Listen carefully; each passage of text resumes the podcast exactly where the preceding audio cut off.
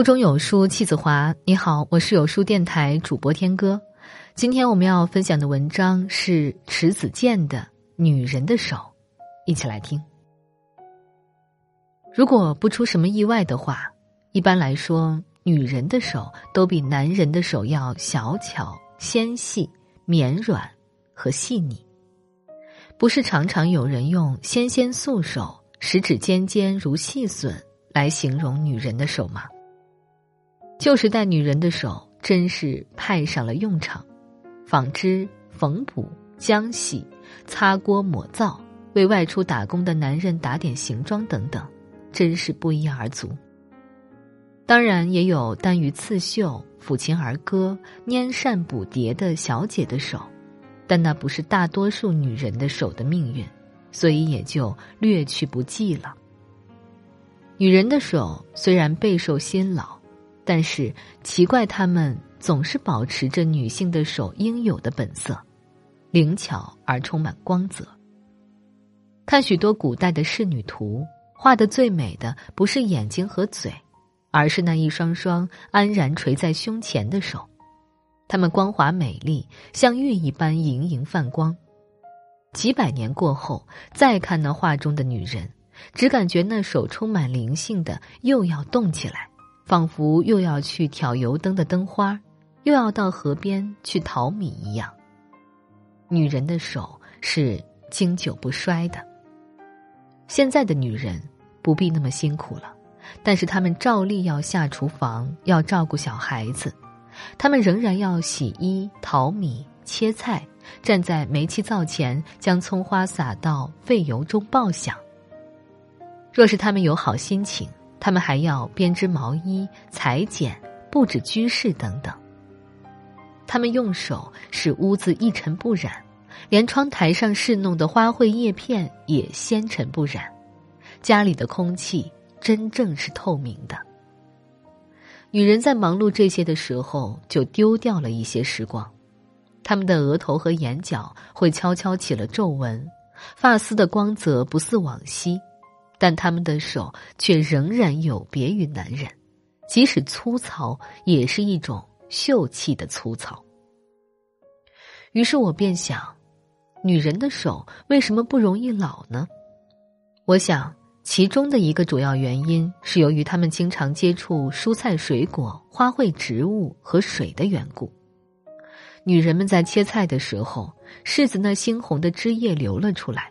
芹菜的浓绿的汁液也流了出来，黄瓜的清香汁液横溢而出，土豆乳色的汁液也在刀起飞落之间漫出，它们无一例外的流到了女人的手上，以丰富的营养滋养着它们，使它们新鲜明丽。女人的手在侍弄花卉和常绿植物时，必然也要沾染它们的香气和灵气。这种气韵是男人所不能获得的。女人的手不容易老的另一个原因，我猜想是因为眼泪的滋养。女人爱哭，很少有人会任泪水自流到脖颈衣襟而不管不顾，也很少有人会像古典小说中的女人一样捏着手帕擦泪。女人哭起来，大多是鼻涕一把泪一把。手也就适时而来，一把一把的在脸颊擦个不停。眼泪是一个人的精华，它只有在人极度悲伤和高兴的时候才夺眶而出。它对女人的手的滋养肯定不同凡响。泪水在手的表皮上慢慢的透过毛细血孔浸透在人手的内部，这时，悲哀也就随之化解。青春和希望的力量在渐渐回升，女人的手经过泪水的洗礼，变得更加有活力。以上我所揣测的两点，最好不要被医学专家看到，不然便免不了要深究我犯了如何如何的常识错误。我可不想唇红齿白的对簿公堂。何况，我对一些常识知识的千年不变，总是身怀恐惧和怀疑。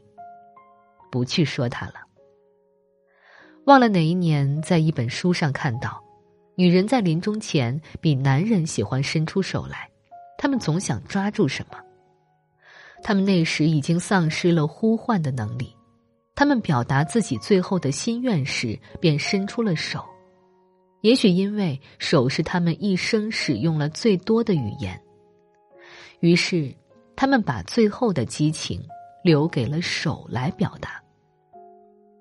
我现在是这样一个女人，我用手来写作，也用它来洗衣、铺床、切蔬菜、瓜果、包饺子、腌制小菜、刷马桶。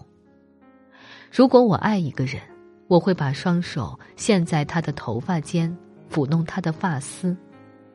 如果我年事已更，很不幸的在临终前像大多数女人一样伸出了手，但愿我苍老的手能哆哆嗦嗦的抓住我深爱的人的手。